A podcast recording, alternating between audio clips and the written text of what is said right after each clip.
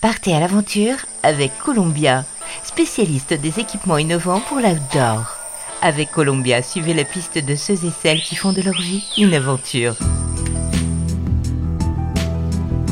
Hola les évadés, Patrick Taillem a toujours eu la bougeotte. Il faut dire que ce fils de gendarme a souvent fait ses valises au gré des mutations de son papa. Son plus beau souvenir, l'affectation de son père sur l'île de la Réunion. À 20 ans, le jeune Patrick euh, décide de partir pour sa première aventure, à savoir relier Nice à Istanbul en autostop. Une escapade ludique et initiatique, faite de galères et de rencontres. De retour sur la côte d'Azur, Patrick range alors ses chaussures de rando pour vivre sur un bateau tout en travaillant en tant qu'informaticien pour un grand quotidien régional. Quelques années plus tard, Patrick enfourche son vélo, emmène sa petite famille à la découverte de l'Europe et du Canada.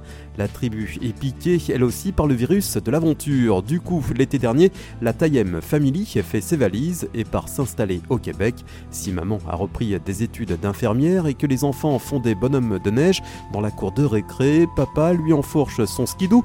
Patrick est en passe de devenir guide pour le Grand Nord. Salut Patrick. Salut Philippe. Écoute, en ce moment je suis à Québec. La météo s'améliore franchement depuis quelques jours. Le thermomètre repasse dans la journée au-dessus de zéro. Ça commence à sentir bon le printemps. Ça tombe bien parce que je suis en train de préparer la traversée du Canada à vélo. Je vais partir début juillet de Vancouver pour traverser six provinces. Colombie-Britannique, Alberta, Saskatchewan, Manitoba, Ontario, Québec. Une petite virée de 5500 km environ que j'espère réaliser en 50 jours. En comptant les jours de repos, il en faudra bien entendu, nous serons sur une moyenne quotidienne d'environ 150 km jour, avec quelques jours à 200 km. Quand je dis nous, c'est parce que j'amène avec moi dans cette aventure Valentin, mon fils qui aura 13 ans fin avril. Alors explique-nous pourquoi euh, ton épouse, toi et les enfants, vous avez décidé de partir au Canada alors que vous aviez une vie euh, plutôt douce sur la côte d'Azur? Eh ben, une première partie de réponse est que la famille est vitale pour mon équilibre. Il n'est pas question de partir seul loin de tous pour deux ou trois ans. Ce départ, c'est un peu l'histoire de ma vie. Comme tu l'as dit, depuis tout gamin, j'ai toujours été brinque de gauche à droite, jamais resté plus de 3-4 ans au même endroit. Au fond, je crois que j'y ai pris goût à cette vie d'itinérance. Comme nous étions plutôt d'accord avec Claire, ma femme, et qu'elle voulait voir ailleurs, après 15 ans à travailler dans la finance, l'occasion était trop belle pour ne pas tenter l'aventure. Alors aujourd'hui, tu as décidé de vivre en mode trappeur. Comment, toi le Frenchie, plus habitué au jet ski, tu es passé au skidoo? Pas facile. Je suis plutôt du sud, un méditerranéen. Je suis né en Corse. J'ai vécu dans l'océan Indien alors le passage de la douceur à la rivière d'un climat comme le Québec, ça n'a pas été forcément très évident pour moi. Comme le passage du jet ski au skidoo, difficile, très difficile. Je l'ai pratiqué du côté de chez moi, sur les hauteurs de Valberg, dans des conditions confortables, souvent sur des pistes de montagne damées, et en fait, c'est un sport très technique, contrairement à ce que je croyais. Tu sais que le climat de ce pays ne va pas t'amener à faire du jet ski tous les jours. Justement, le pendant naturel du jet ski, ici au Canada, c'est le ski doux. Les similitudes entre ces deux sports s'arrêtent à la glisse. En jet ski, quand tu chutes dans l'eau, tu repars presque immédiatement.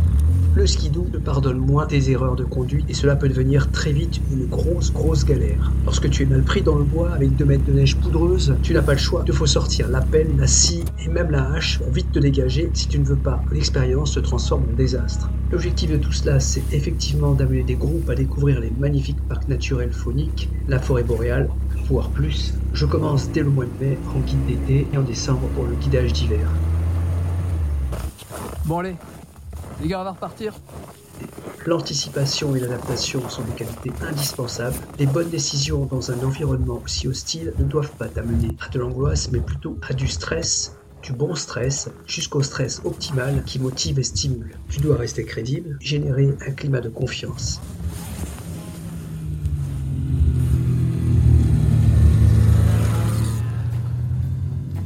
Raconte-nous un petit peu euh, comment se, déroulent euh, tes journées lorsque tu pars à l'aventure.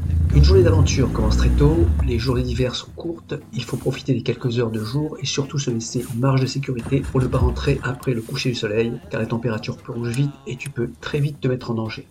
On commence le matin par un petit déjeuner copieux, tu vas brûler beaucoup de calories dans ta journée pour lutter contre le froid. Ensuite, départ à la base de skidoo, préparation du matériel. On commence par les vêtements techniques, capables d'affronter les froids extrêmes. Ensuite, une liste de matériel indispensable à emporter. Tu as besoin d'une pelle, d'une scie, d'une hache. Tu rajoutes un couteau, un GPS, une balise, c'est pas mal. Un téléphone satellite n'est pas du luxe car ici très vite tu n'auras plus de réseau sur ton cellulaire. Moi j'en ai pas.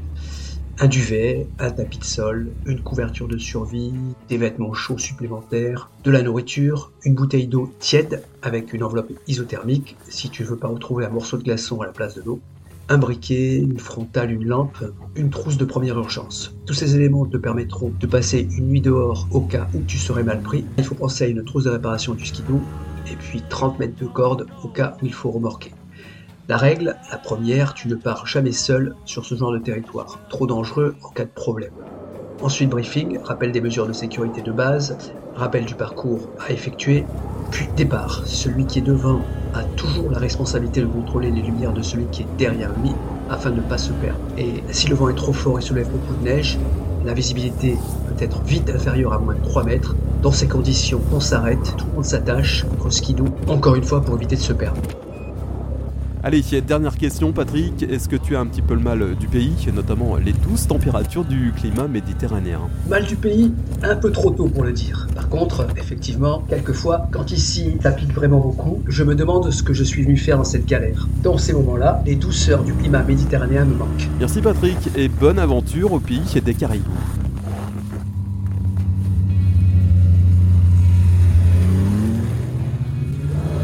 Columbia accompagne les aventuriers depuis plus de 80 ans. Chaussures, vestes, équipements, accessoires.